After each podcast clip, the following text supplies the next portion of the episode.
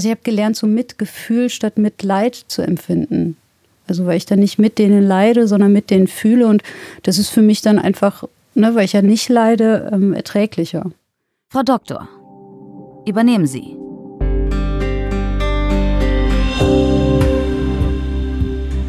Herzlich willkommen bei einer neuen Folge Frau Doktor übernehmen Sie.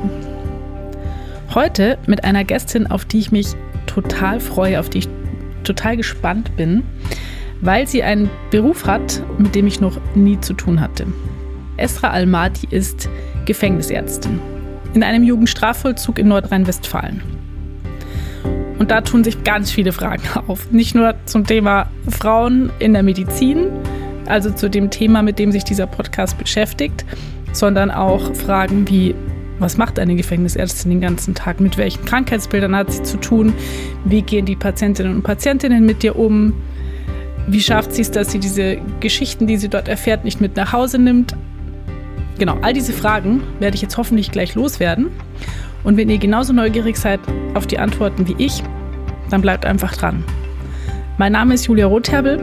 Ich bin Chefredakteurin der Apothekenumschau und hoste diesen Podcast.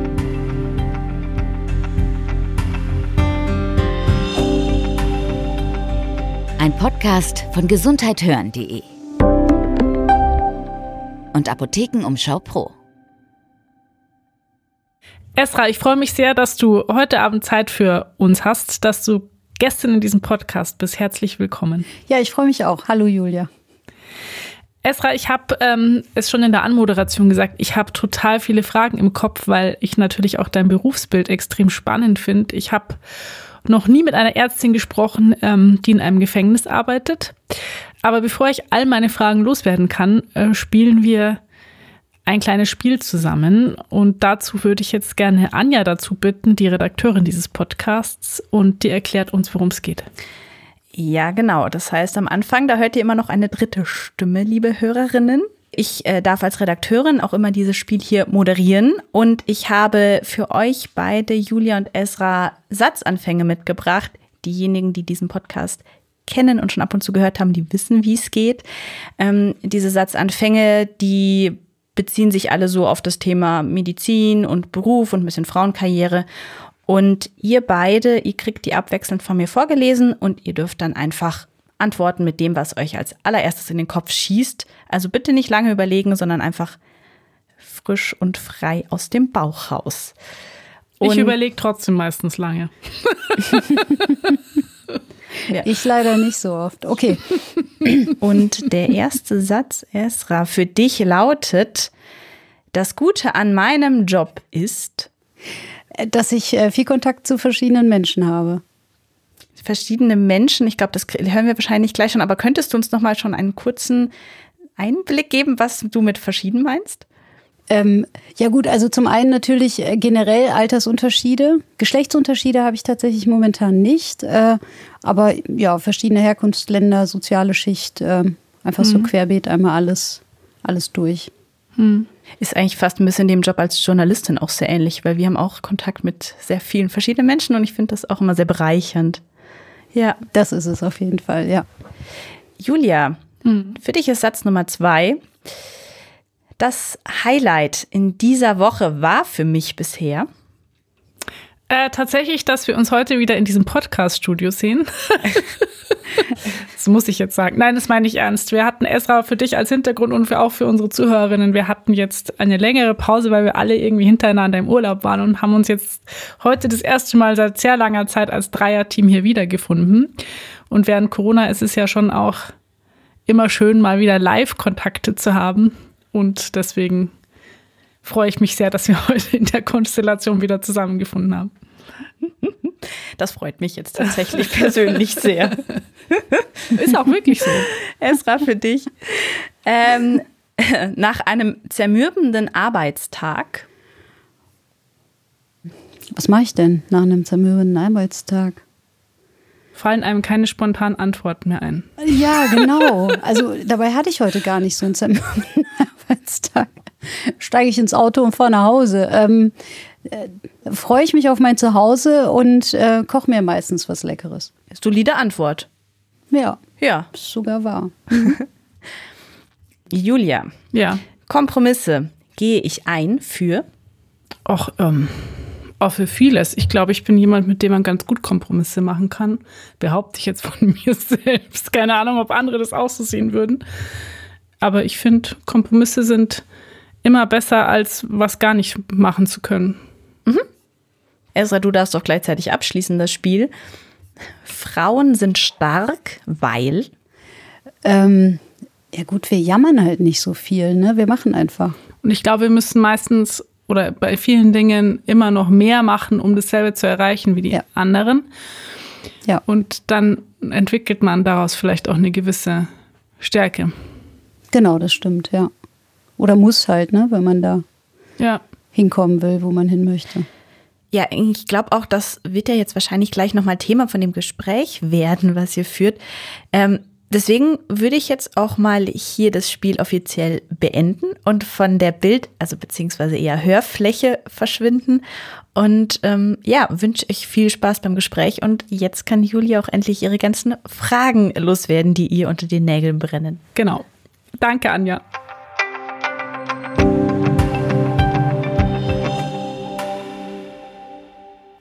Esra, ich würde für unsere Zuhörerinnen ganz kurz den Lebenslauf skizzieren, den du bisher genommen hast. Du hast eine Ausbildung zur Krankenschwester gemacht und auch als Krankenschwester gearbeitet, dann Medizin studiert und als Fachärztin für innere Medizin im Krankenhaus gearbeitet. Und jetzt bist du Ärztin im Jugendstrafvollzug und meine allererste Frage ist einfach, wie bist du darauf gekommen? Ja, ich weiß nicht, irgendwie äh, verfolgt mich das mein Leben lang schon. Äh, In der Regel habe ich so grobe Ziele, aber keinen wirklichen Plan dorthin. Und äh, meistens ist dann immer per Zufall eine schöne Tür aufgegangen, durch die ich dann gehen konnte. Und genauso war das jetzt auch mit der, ähm, mit der Arbeit im Vollzug. Das war der reinste Zufall. Also ich habe irgendwas gesucht, was nicht mehr so Krankenhaus ist und Praxis war so nicht so ganz meins irgendwie. Ja, und dann bin ich da irgendwie reingerutscht und dann habe ich äh, Blut geleckt und bin jetzt da hängen geblieben. Weißt du denn als Ärztin immer, warum ähm, die äh, jetzt in dem Fall äh, Männer äh, im Gefängnis sind? Also ke kennst du deren Akte quasi? Nee, in der Regel, in der Regel nicht. Ich muss ja jeden sehen, der neu ins Gefängnis kommt. Und ähm, ich sehe die auch immer am nächstmöglichen Tag, quasi. Wenn die nachmittags kommen, sehe ich die am Folgetag. Und da hätte ich auch gar nicht die Zeit zu, ehrlicherweise, mir die Strafakte durchzulesen. Ähm, ich bekomme immer so eine Gesundheitsakte, die halt nur bei uns im medizinischen Bereich bleibt. Und ich habe mir selber auch gesagt, ich will grob gar nicht wirklich wissen, was die gemacht haben, weil ich mich davon nicht beeinflussen lassen möchte. Also es gibt ja diverse Delikte, da bin ich am Ende auch nur ein Mensch, die ich ähm, schwierig finde. Also auch den Umgang mit solchen Delikten schwierig finde und da sowohl die ähm, Gefangenen als auch mich davor schützen möchte, da mit Vorurteilen auf ihn zuzugehen und ihn womöglich irgendwie anders zu behandeln, als ich andere behandeln würde. Genau. Aber das, was du jetzt gerade erzählt hast, deutet schon darauf hin, dass es für dich schon wichtig ist, das Gefühl zu haben, dass man über das Medizinische hinaus was erreichen kann. Richtig? Ja. Genau, das ist auch im Jugendvollzug tatsächlich auch explizit so gewünscht, weil man da auch so einen pädagogischen Auftrag mit reingeben sollte. Also klar habe ich da mit meinem medizinischen sowieso auch immer, ich meine, Medizin ist ja auch Prävention und auch ein bisschen erzieherisch. Jetzt bei Erwachsenen ist vielleicht äh, zu krass ausgedrückt, aber letztlich ähm, macht man ja Aufklärung und versucht die Menschen auf einen gesünderen Weg zu bringen. Und dazu gehört natürlich auch der soziale Stand und auch eine schulische Ausbildung oder so. Ne? Das Ganze zieht ja so einen Rattenschwanz mit sich, wo es gerade bei Jugendlichen viele Anknüpfungspunkte gibt. Und trennen kann man es halt auch nicht. Ne? Also die haben oft einfach Lebensläufe, da ist man schon erschüttert oder steht davor und denkt sich, naja, ob ich einen anderen Weg gegangen wäre, weiß ich gar nicht, will ich mir gar nicht anmaßen zu behaupten. Und deswegen gehört das alles einfach dazu. Die sind so viel mehr als halt einfach nur so jetzt meine Patienten. Also das ist so ein Gesamtkonstrukt, viel mehr als bei Erwachsenen oder den normalen Patienten, normalen Anführungsstrichen, den anderen Patienten in Krankenhäusern oder in der Arztpraxis.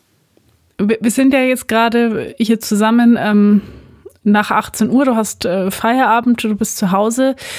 Wie schaffst du das, wenn du das jetzt so erzählst, dass du das eben nicht mit nach Hause nimmst, diese ganzen Geschichten und alles, was du dort erfährst und siehst? Ich glaube, dass ich ja schon, bevor ich jetzt im Gefängnis angefangen habe zu arbeiten, auch als Internistin schon lernen musste, wenn auch manchmal hart, ähm, Dinge dort zu lassen, also nicht mit nach Hause zu nehmen. Hm. Und ähm, mein alter Chef, das war ein ganz prägender Moment für mich. Da gab es einen Patienten, der mir sehr ans Herz gewachsen ist und letztlich dann gestorben ist. Da, das fiel mir extrem schwer, damit umzugehen. Und da meinte er halt nur, ähm, es ist vollkommen okay, dass man davon mitgenommen ist und man muss einfach nur für sich selber einfach eben in so eine Akzeptanz gehen, mhm. dass man das an sich ranlässt. Und dann ist es alles gar nicht mehr so. Also ich habe gelernt, so Mitgefühl statt Mitleid zu empfinden. Okay. Also weil ich dann nicht mit denen leide, sondern mit denen fühle. Und das ist für mich dann einfach, ne, weil ich ja nicht leide, ähm, erträglicher.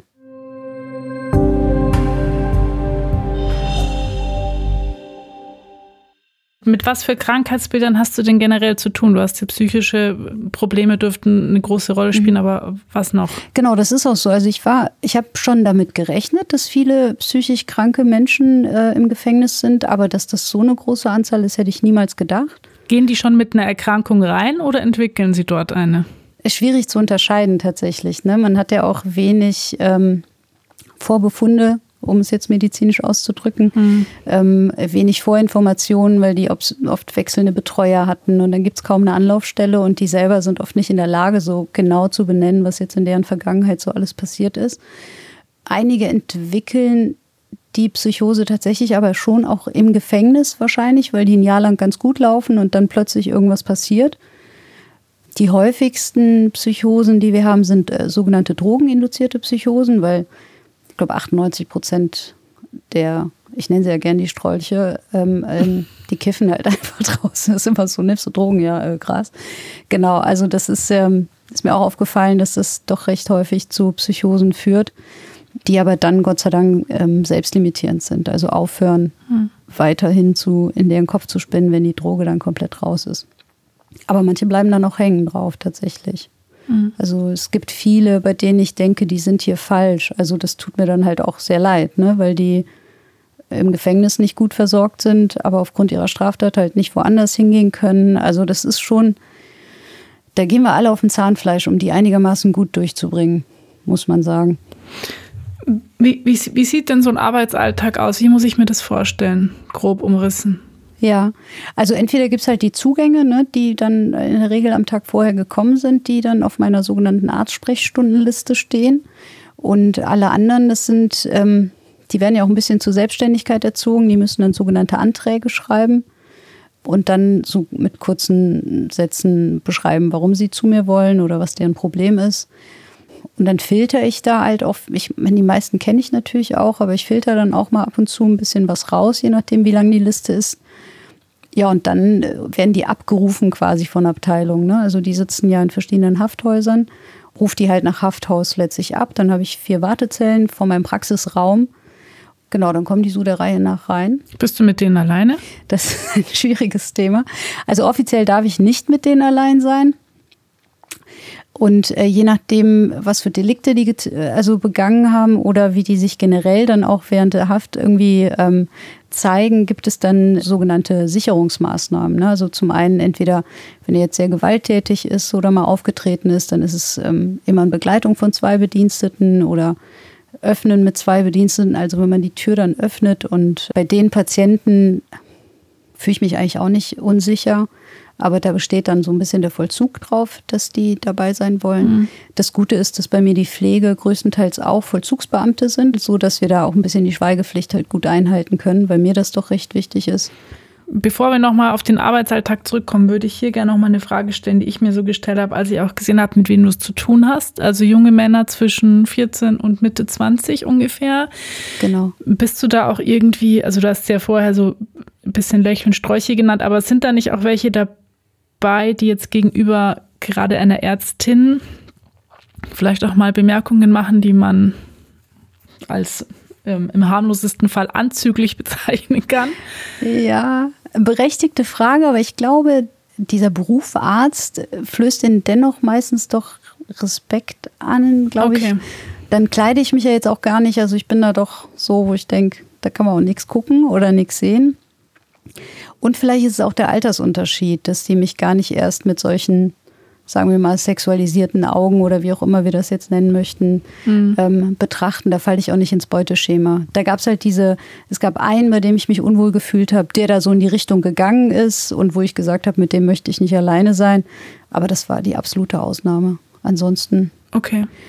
sehen die mich eher so mütterlich irgendwie. Okay, also, verstehe. Mhm. Genau. Mhm, interessant. Okay. Aber meine, meine Schwestern, so die Jüngeren, die dürfen sich gerne mal so ein paar Sprüche abholen, tatsächlich. Die kriegen dann, also jetzt gar nicht so fiese, ne? Aber schon so dieses, siehst aber heiß aus oder solche Sachen, ne? Also das, das machen die dann schon, aber doch recht, recht charming, muss man sagen. Bisher war noch nicht wirklich was ganz Schlimmes dabei.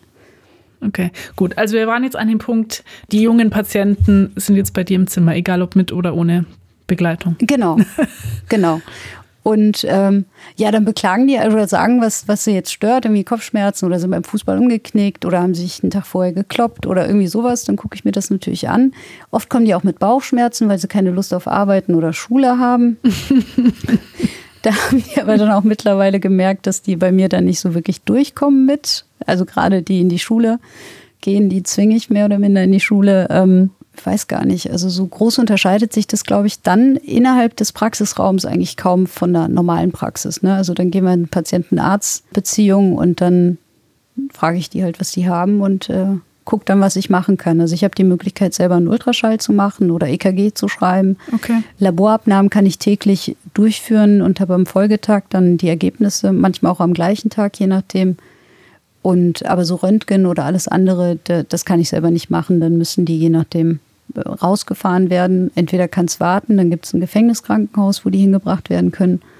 Oder es ist dringlich, dann werden die in ein nahegelegenes Krankenhaus dann gebracht vom Fahrdienst. Also es ist eigentlich wie, als hättest du deine Praxis und wärst die Praxisinhaberin. Genau. Okay. Also einfach tatsächlich, es ist letztlich eine Praxis im Knast. Die hm. haben keine freie Arztwahl, ich habe keine freie Patientenwahl. Das unterscheidet das Ganze auch noch. Aber ansonsten ist es, äh, ist es wie, wie draußen auch.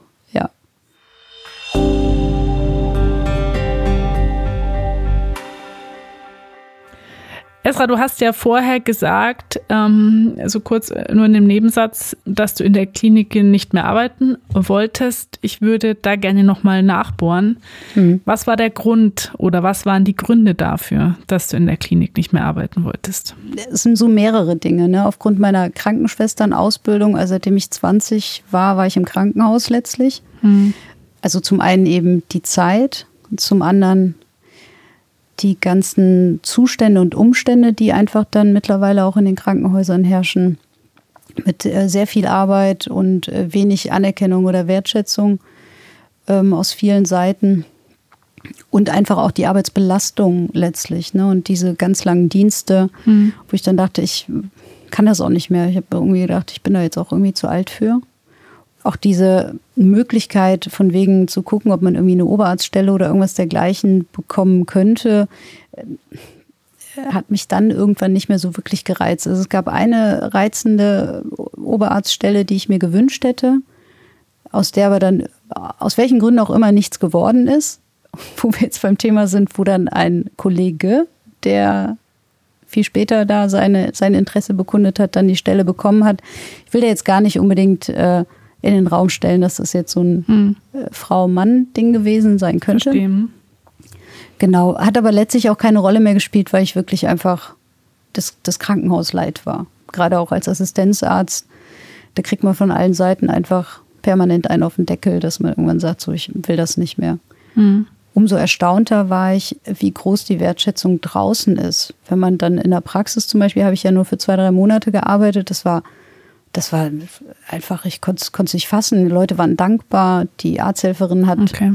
Sachen getan wie äh, kopieren oder faxen. Das mussten wir alles alleine machen im Krankenhaus. Also wirklich so von, äh, keine Ahnung, Akten abheften bis hin zu äh, was auch. Also es war mir einfach, es gab da so keine Grenze. Und wenn, wenn irgendwas nicht lief, dann war man immer schuld als Assistenzarzt. Und ja, das war, war kein Gleichgewicht mehr für mich. Also, ich sage, das bin ich bereit, irgendwo zu ertragen, wenn ich nach hinten raus einfach auch was Schönes dabei mhm. rumkommt. Und Dankeschön hätte oft einfach auch gereicht. Also, und das kam in der Klinik halt nicht.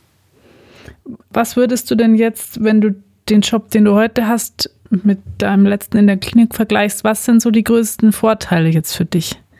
Also ich bin ja die einzige Ärztin in der Anstalt. Der größte Vorteil ist tatsächlich, dass ich ja letztlich meine eigene Chefin bin. Mhm. Da musste ich aber auch reinwachsen natürlich. Ne? Es war schon auch komisch, so dieses, ja, entscheide mal so, warte, wen kann ich denn fragen? Ich kann gar keinen fragen. Ich muss jetzt selbst entscheiden. Das war, das war anfangs etwas ungewöhnlich. Aber das ist halt eigentlich ganz schön und man wird wirklich mit so viel Respekt äh, behandelt. Das äh, bin ich einfach überhaupt nicht gewohnt, sowohl von den äh, Bediensteten als auch von der Leitung und mit zunehmender Zeit dort. Also ich bin jetzt seit anderthalb Jahren im Jugendvollzug selber. Habe ich halt gemerkt, so welche Macht in Anführungsstrichen man auch so da als, als Arzt in der Anstalt hat oder als Ärztin. Und ja, ich habe meine freie Zeiteinteilung, ich habe mein kleines, schönes Team, das sehr jung und engagiert ist. Also ich sehe da eigentlich nur Vorteile. Außer dass ich mein Handy nicht dabei haben kann, ist eigentlich alles super. Was meinst du genau mit Macht? Ja, Macht insofern, als ähm, also zum einen ist es eine Stabsstelle selber. Also ich bin ausschließlich dem Anstaltsleiter untergeordnet. Das heißt, kein anderer darf sich theoretisch in meinen Kram so einmischen. Mhm. Und dadurch, dass ich die einzige Ärztin bin, ist es ja so, wenn ich sage, das ist ein medizinisches Problem, traut sich halt keiner da wirklich zu widersprechen. Ist es eigentlich generell jetzt mal von den Insassen abgesehen, die jetzt ja in dem jetzigen Strafvollzug nur männlich sind, eigentlich ein männlich geprägtes Arbeitsumfeld? Also du hast es gerade gesagt, es gibt einen Anstaltsleiter, also mhm. gehe ich mal davon aus, es ist ein Mann. Mhm. Arbeiten da überwiegend Männer oder wie muss ich mir das vorstellen? Nee. Also äh, tatsächlich, wir haben immer montags und donnerstags äh, eine sogenannte Leitungsrunde und heute habe ich mal gedacht, ach, guck's mal, wie viele Frauen dabei sind. Hm. Und es waren 15 Teilnehmer, davon waren acht Frauen. Also okay. ähm, Parität quasi. Mhm. Genau, und der Anstaltsleiter selber wird jetzt in Rente gehen und es kommt eine Frau, eine Anstaltsleiterin. Und die stellvertretende Anstaltsleiterin, also ist halt auch eine Frau. Also es geht tatsächlich, ich bin im Justizministerium sehr überrascht, wie viele Frauen tatsächlich auch in den höheren Riegen halt eben besetzt sind. Ne? Empfindest du das auch als Vorteil gegenüber der Klinik? Absolut. Und ich merke halt auch, ich glaube, in der Klinik muss man andere Attitüden oder Allüren an den Tag legen als Frau, als Oberärztin und muss so diese männlichen Attribute annehmen, um irgendwie sich da Respekt zu verschaffen. Ne? Männer sind dann cholerisch, Frauen sind zickig oder mhm. histrionisch mhm. oder wie auch immer dann irgendwelche anderen Menschen das meinen zu benennen. Und ähm, in der Anstalt ist das ein tolles Zusammenarbeiten mit den Frauen. Natürlich auch mit den Männern, so ist es nicht, aber ich finde die Zusammenarbeit mit den Frauen deutlich angenehmer. Und auf vielen, ähm, sagen wir mal, einflussreicheren Positionen in der Anstalt sitzen einfach Frauen. Also vom psychologischen Dienst, die Chefin ist halt eine Frau. Sogenannte Abteilung Sicherheit und Ordnung ist auch eine Frau. Also das ist, das ist schön. Dann trifft mhm. man sich schnell auf kurzem Dienstweg und klärt viele Dinge recht schnell. Äh, weißt du denn zufällig, wie das unter GefängnisärztInnen generell ist? Also ich habe jetzt so nicht wirklich einen Berufsverband gefunden. Gibt es den denn? Also äh, entweder ist man verbeamtet als ähm, Gefängnisarzt, davon gibt es einige, oder man ist halt beschäftigt, so wie ich. Dann äh, wird man nach TVÖD da quasi beschäftigt und bezahlt. Und wir haben tatsächlich äh, in NRW einmal im Jahr so eine Art Ärztetagung, wo sich alle Gefängnisärzte dann treffen. Okay. Und da sind wir überwiegend Frauen auch tatsächlich. Okay, interessant. Ja. Wir haben, also sowohl Anja als auch ich, als wir uns über dieses Berufsbild informieren wollten vorab, ähm, irgendwie auch bei der Recherche im Netz festgestellt, dass GefängnisärztInnen dringend gesucht werden. Also, mhm. was du schilderst, hört sich jetzt für mich, ich bin jetzt keine Medizinerin, aber generell spannend an, aber ja. scheinbar wollen das nicht so viele machen. Woran liegt es denn? Ist es nicht bekannt genug oder gibt es zu viele genau. Vorurteile? Ich glaube beides. Ne? Also ich wusste es vorher auch nicht, bis ich da per Zufall reingestolpert bin. Also überhaupt, dass diese Alternative besteht, war mir gar nicht mhm. klar. Genau, dann die Vorurteile, die hatte ich natürlich auch, aber sagen wir mal, ich bin jetzt so ein Mensch, der sagt, okay, ich gehe da mal rein und gucke, wie es ist und entweder ist gut oder halt nicht. Also ich probiere dann, äh, ja. aber da gibt es ja viele ängstlichere Typen von Mensch. Ähm, und man muss auch ganz ehrlich sagen, es ist auch ein bisschen die Bezahlung. Also wenn man als Facharzt auf dem freien Markt oder in der Praxis würde man mehr verdienen, als das Justizministerium jetzt gerade bereit ist zu bezahlen, sagen wir es mal so. Aber da wird es bald einen Zusammenschluss der Anstaltsärztinnen und Ärzten geben und äh, wir wollen da mal gucken, dass das ähm, mal endlich ein bisschen besser bezahlt wird. Ich glaube, das spielt auch eine ganz große Rolle. Wenn du jetzt zum Abschluss dieses Podcasts noch quasi einen Aufruf tätigen könntest, warum dieser Job äh, wirklich Spaß macht und äh, mhm. sich der ein oder andere tatsächlich mal damit beschäftigen sollte, ähm, was würdest du sagen? Also ich liebe den Job wieder. Also ich äh, gehe wieder gerne arbeiten. Ähm, man hat halt, sagen wir mal, es ist ein, äh, ein äh, familienfreundliches äh, Arbeitskonzept. Ne? Und hat viele Freiheiten. Ein äh, interessantes, nettes Klientel, sehr abwechslungsreich. Also es vergeht auch kein Tag, an dem ich nicht lache mit den Jungs. Ne? Also die sind schon auch recht witzig. Also so gerade auch die einfach gestrickteren. Ich finde die großartig, ja. Also das ist, äh, man hat da schon viel Spaß. Auch das Team ist äh, sehr fit und sehr gewillt und die Arbeit ist einfach eine andere. Die Pflege ist dort nicht überarbeitet, was jetzt nicht bedeutet, dass die faul sind oder so, aber die haben andere Aufgaben und dann bringt das insgesamt eine, eine bessere Zufriedenheit mit sich. Mhm. Also ich kann das nur weiterempfehlen. Also ich finde, man hat im ganzen Podcast, im ganzen Gespräch gemerkt, dass tatsächlich so ist, dass dir dieser Job total Spaß macht und dir, glaube ich, auch sehr liegt. Ja. Und ähm, freue mich, dass du das mit uns geteilt hast. Vielen Dank, dass du hier zu Gast warst. Danke. Gerne.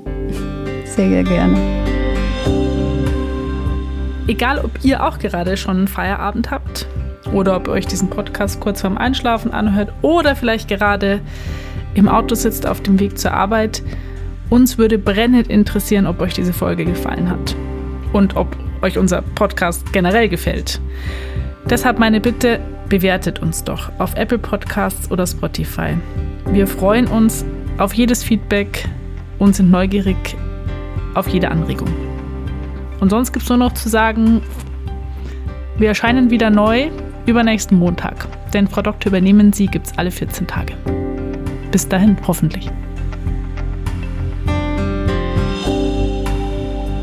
Ein Podcast von gesundheithören.de und Apothekenumschau Pro.